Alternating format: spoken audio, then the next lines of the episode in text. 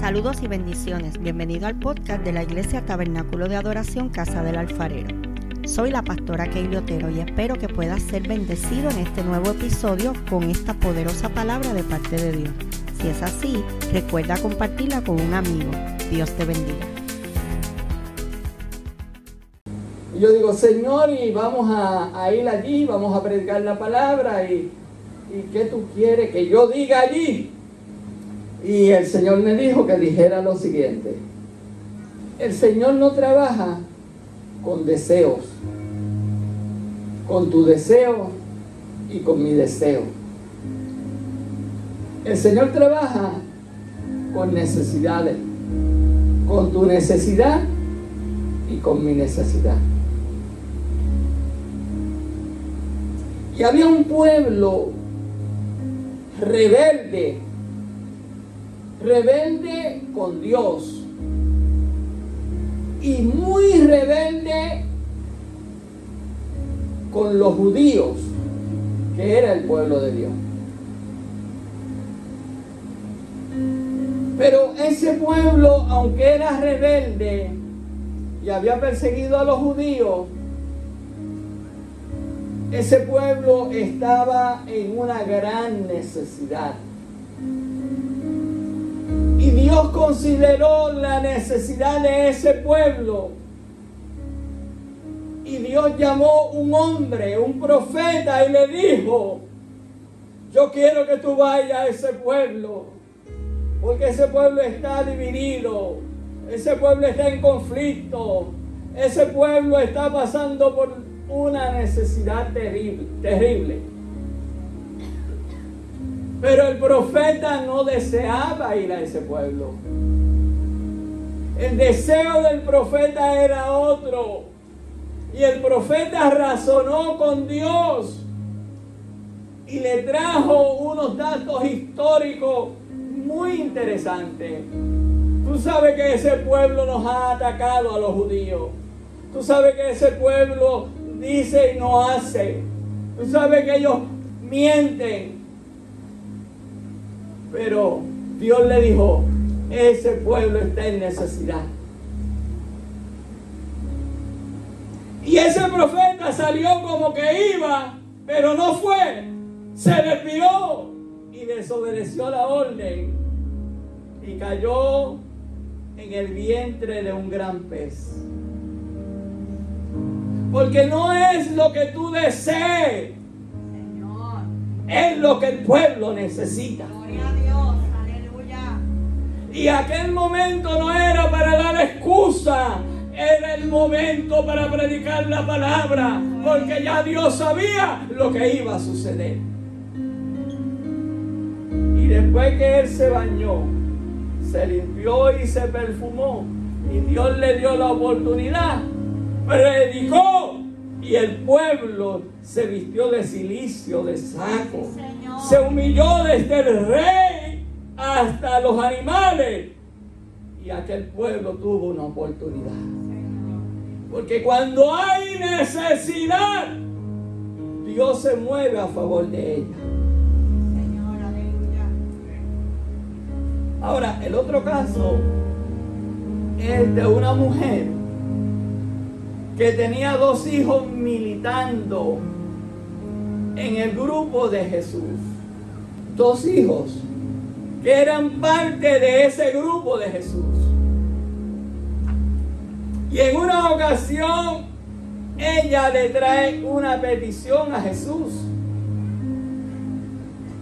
Mire, qué padre o qué madre no desea lo mejor para sus hijos. Y esa madre vino donde Jesús y le trajo una sencilla, simple y pequeña petición. Jesús, yo sé que algún día tú vendrás en tu reino. Yo tengo dos de los nenes ahí contigo. Yo quiero que cuando tú vengas en tu reino, uno de mis nenes esté sentado contigo a la derecha y el otro a la izquierda. Eso es lo que tú deseas. Pero esa no es tu necesidad. Porque Dios no trabaja con deseo. Dios trabaja con necesidad. Ahora, el tercer caso es de un centurión romano. Esos centuriones romanos creen en el César, son leales al César y a Roma. Pero me llama la atención de este centurión romano. Y aunque Marco hace un relato de él, a mí me gusta más el relato de Lucas. Porque Lucas es un escritor con contenido, pero más que eso, con evidencia. Porque Lucas escribe lo que ve, lo que oye. Él está en el evento, él está en el momento cuando escribe. De modo que me refiero a este centurión en Lucas capítulo 7. Un siervo es un esclavo. Se le enfermó de gravedad. Estaba a punto de morir. Y en ese momento el centurión oyó hablar de Jesús. Porque Jesús entraba a Capernaum. Y el centurión no fue al médico, ni al hospital, ni a los curanderos. El centurión llamó a unos ancianos judíos y le dio una orden. Vayan donde Jesús y explíquenle que este muchacho está muy enfermo, a punto de morir. Y estos ancianos judíos vinieron donde Jesús y le rogaron. Esa palabra yo la subrayo siempre porque no le dijeron, le rogaron que viniese y sanase al siervo del centurión. Ahora también me detengo aquí para hacerle una observación. No era el hijo del centurión, no era el hermano del centurión, no era el tío del centurión, era un esclavo. ¿Sabe lo que es eso? Un siervo. Parece que ese siervo se había ganado el cariño del centurión. El centurión tenía bajo su cargo 100 soldados romanos. Tendría muchos esclavos. Pero ahora no se trata de un soldado, ahora se trata de un esclavo se había ganado el corazón de ese centurión. Y ese centurión estaba bien preocupado por ese esclavo. Ahora, ellos, yo no sé si lo tenían en agenda. Luego que le dieron la, le hicieron la petición, la rogativa al maestro, le dieron un endoso. A esa petición la endosaron. Ah, acuérdate que los que están llevando la razón son judíos. Y Cristo era y son ancianos. O sea que, que tienen un puesto en la religión, en la iglesia. Y ellos le dicen, es digno. Vale la pena que lo sanen. Nosotros creemos que lo merece. ¿Sabe por qué? Porque Él ama a nuestra nación. Él ama al pueblo judío. Él nos ama a nosotros. Y tú eres judío también. Y envolvió a Jesús en eso. ¿Y tú sabes lo que él hizo? Él nos edificó una sinagoga. Porque si tú no lo sabías, el templo de Jerusalén que nos edificó Salomón, ¿tú sabes qué? Tú no lo sabes, pero lo vas a ver pronto. En una semana lo vas a ver. En ese templo han metido cabras, cerdos, aves, animales, mesas. Y nuestra gente se han pervertido. Y nosotros decidimos no ir ahí Y Él nos hizo una sinagoga. Y nosotros estamos ahora interinamente adorando en la sinagoga, porque nosotros sabemos que un día vamos a adorar en un templo limpio. Un templo donde la presencia y el poder de Dios estén. Énfasis suplido. Pero ¿sabe qué? Jesús fue con ellos, pero todavía estaba lejos de la casa. Y el centurión parece que estaba desesperado, que ahora envió una comisión. Y esta comisión no fue de religioso, esta comisión fue de amigos. Y los amigos encontraron a Jesús. Y también le dijeron, el hombre si hubiese podido o hubiese querido, hubiese venido personalmente. Pero él mandó a los ancianos judíos porque él no se encontró digno. Y en su desesperación, Él nos llamó a nosotros que somos sus amigos. Y nos dio la encomienda. Porque Él dice que no es digno. Porque tú eres de arriba y Él es de abajo. Oiga, ese centurión estaba claro. Y podíamos seguir hablando de ese centurión. Pero quiero decir que Dios trabajó con la necesidad de este centurión. Y la necesidad de este hombre era la curación de este esclavo. Pero el Señor me dijo, dile esto, que no solamente es tu necesidad. ¿Sabe por qué nosotros no recibimos más, hermano?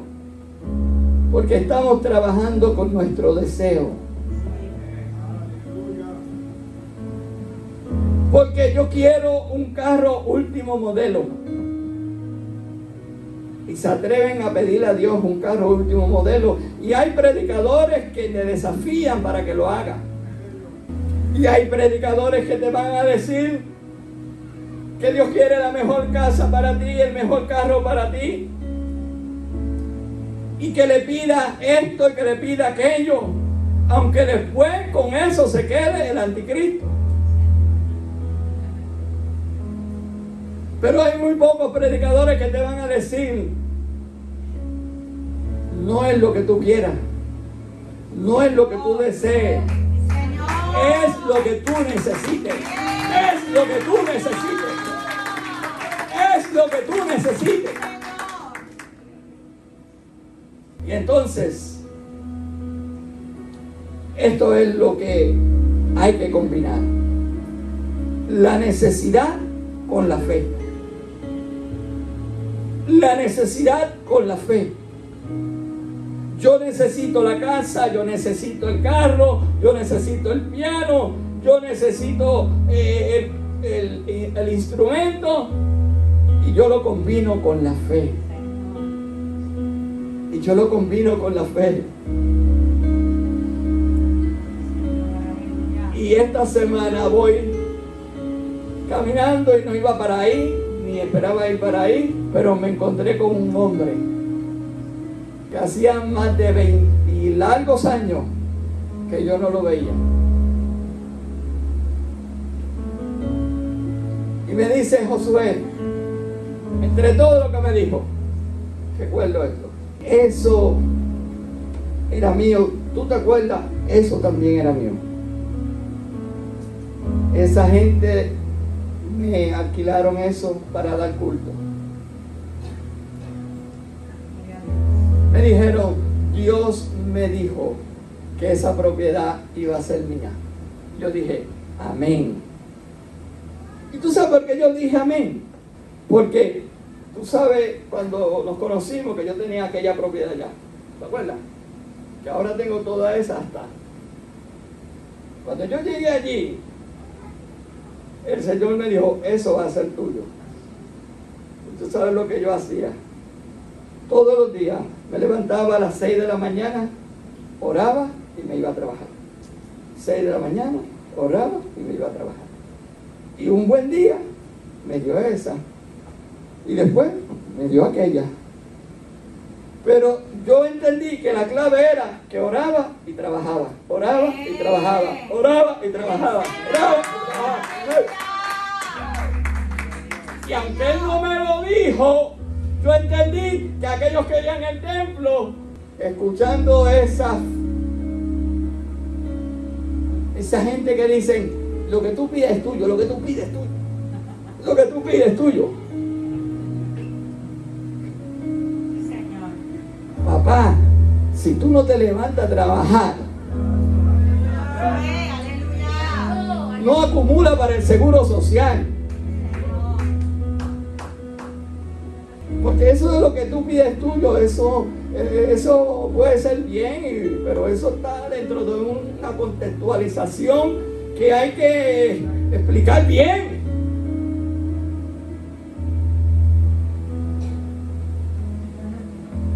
Después que el virrey, ¿sabe quién era el virrey? El primer virrey del mundo, el primer virrey del mundo.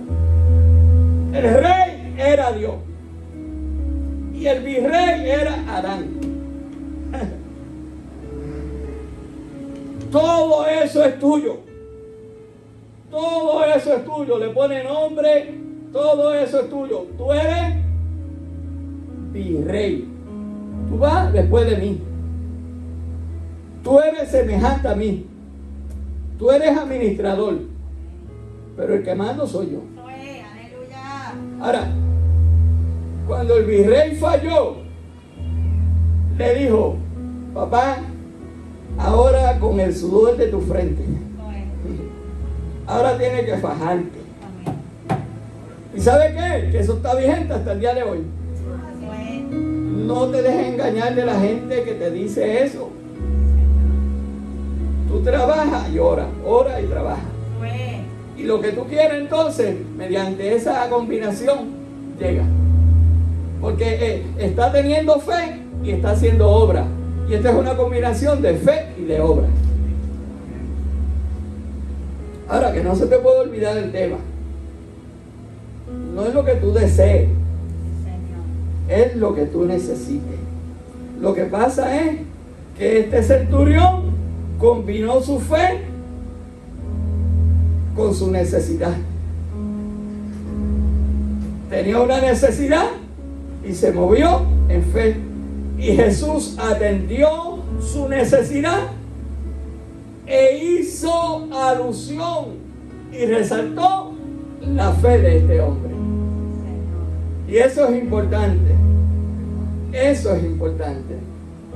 Muy importante. Estamos viviendo en una situación muy difícil.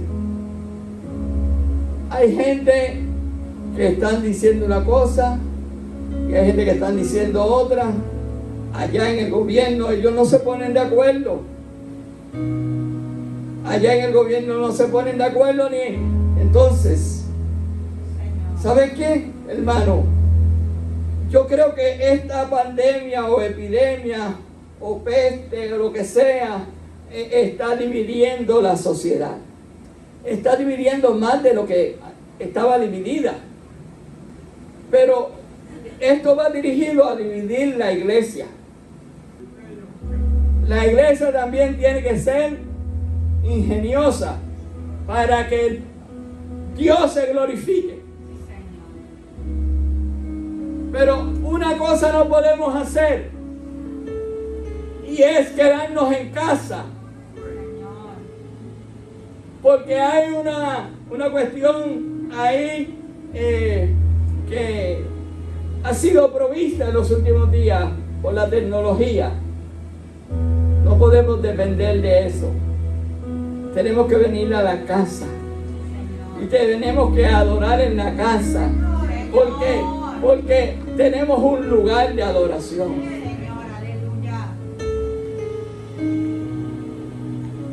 Tenemos un lugar de adoración. Y tenemos que dar un ejemplo. No vamos a caer en el cuento de la gente de allá, de entrar en polémicas, unos a favor y otros en contra. No hablemos de eso. Cuando la gente traiga el tema, hablemos de Cristo. Digámosle a la gente, no es tu deseo, es tu necesidad. Dios no trabaja con tu deseo, Dios trabaja con tu necesidad. Si tu necesidad es salud, Dios te va a dar salud. Si tu necesidad es trabajo, Dios te va a dar trabajo. Si tu necesidad es servir y ser útil en la obra, Dios te va a capacitar para que sirva y sea útil en la obra. ¿Sabes qué? Tu necesidad es la necesidad de Dios. Parece que en Capernaum pasaron muchas cosas. Y en esta ocasión Jesús va de camino. Y mientras Jesús va de camino, en el camino va encontrando, ¿sabe qué? Mucha gente con necesidad. Mucha gente con necesidad. No, no se encuentra ahora con la señora que viene a pedirle que sus hijos estén a un lado y a otro. Ahora se encuentra con una mujer que gastó todo lo que tenía y seguía enferma y tenía una necesidad que no podía ni, ni expresar palabras. Pero ella entendía que allí en esa multitud había un hombre que podía suplir su necesidad. Pero allá a lo largo, a lo lejos, había un hombre que también era centurión romano, llamado Jairo, cuya hija estaba a punto de morir. Tenía una necesidad de que Jesús fuera e hiciera el milagro. Y Jesús dijo, yo iré pero había tanta necesidad antes de llegar a la casa de Jairo que el maestro comienza a suplir esas necesidades. Hay muchas necesidades. Mire hermano, hay necesidad allá afuera. Pero antes de ir a suplir aquella, vamos a bregar con las necesidades de acá adentro. Vamos a llenarnos de Espíritu Santo y fuego. Vamos a llenarnos de poder. Vamos a llenarnos de fe. Vamos a llenarnos de la unción. Y entonces vamos a ir a suplir esas necesidades. Porque una iglesia llena de poder es una iglesia preparada, capacitada, es la mejor opción en cualquier sociedad. Así es que hagamos como dice la palabra. Suplamos o confesemos Confesemos nuestra necesidad. Señor, te necesito. Él lo sabe. Yo digo que, lo debemos confesar. Él lo sabe. La Biblia lo dice aquí. Él sabe de qué cosas somos menesteres. Antes que articulemos palabras, ya Él lo sabe. Pero dígaselo, Señor, necesito fe. Señor, necesito amor. Tengo, pero necesito más. Yo le pido muchas cosas, porque en la medida en que pasan los años y uno, ¿verdad? Pues tiene que pedir más. Y hay veces que le pido fuerza, energía, sabiduría. Cosas que yo no le pedía cuando, eh, como dicen los muchachos, podía brincar la verja, caer al otro lado. Vamos a pedirle al Señor conoce tu necesidad y mi necesidad. Pero tenemos que confesarla para que Él entienda que estamos pidiendo socorro, auxilio, como hicieron estos centuriones. Cuando Jesús llegó, La muchacha ya se había muerto. No hay nada más que hacer para el centurión. Pero para Cristo había todavía lo que él iba a hacer.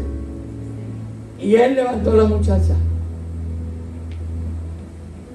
Porque no era cumplir el deseo del centurión de llegar cuando él quería. Era cumplir la necesidad del centurión. Y la necesidad del centurión era tenerla viva. Y ahí se la dejó vivita. Así trabaja nuestro Señor. En medio de esta crisis, en medio de esta situación, no os turbéis, no tengáis miedo, erguíos, alzar vuestras cabezas, porque nuestra redención está cerca. No es lo que tú quieras. No es lo que tú desees, lo que tú necesites. Y Él te lo dará. Y Él te lo suplirá. Y tú serás victoriosa y victorioso en el Señor. En esta recta final se sabrá quién es quién. En la medida en que esto se apriete,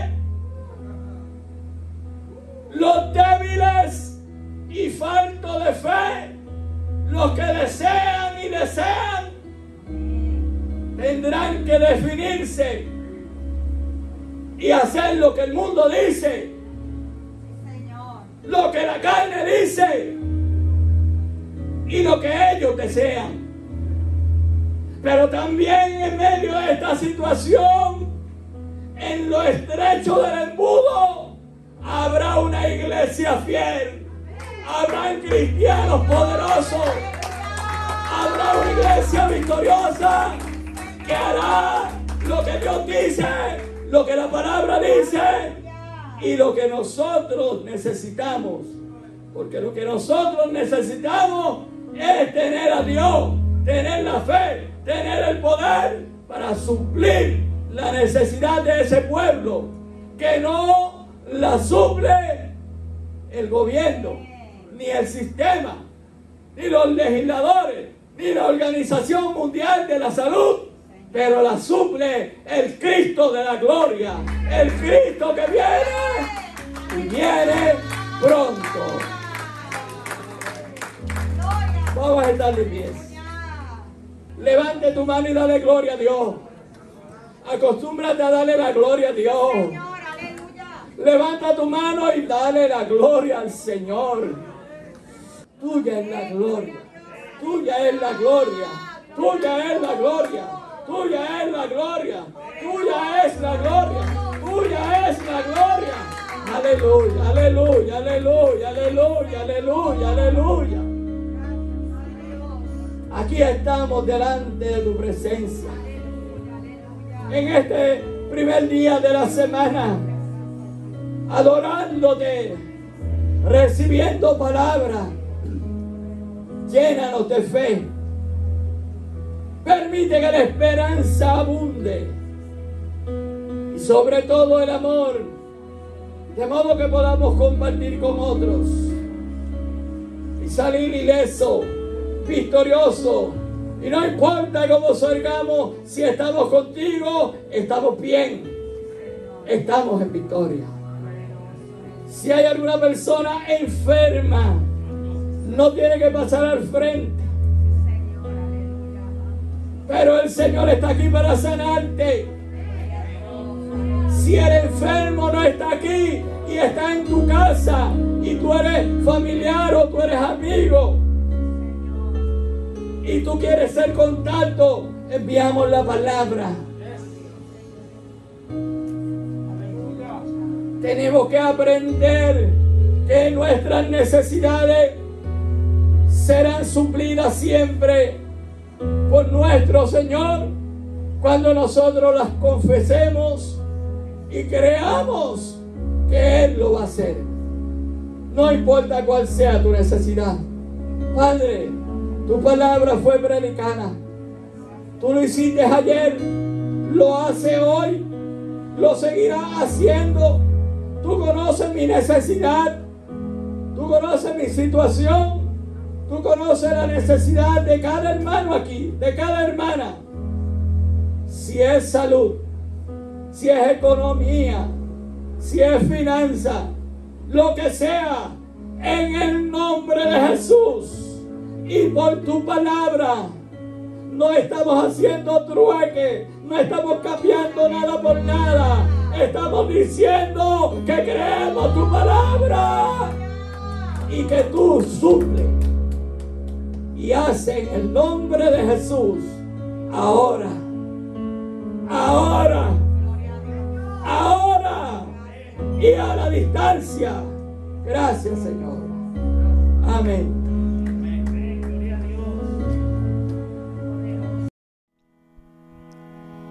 Bendiciones. Si este episodio ha sido de bendición para ti, compártelo para que otros puedan ser edificados.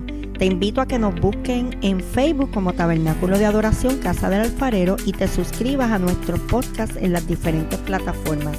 Y así no te perderás ninguno de nuestros episodios. Dios te bendiga.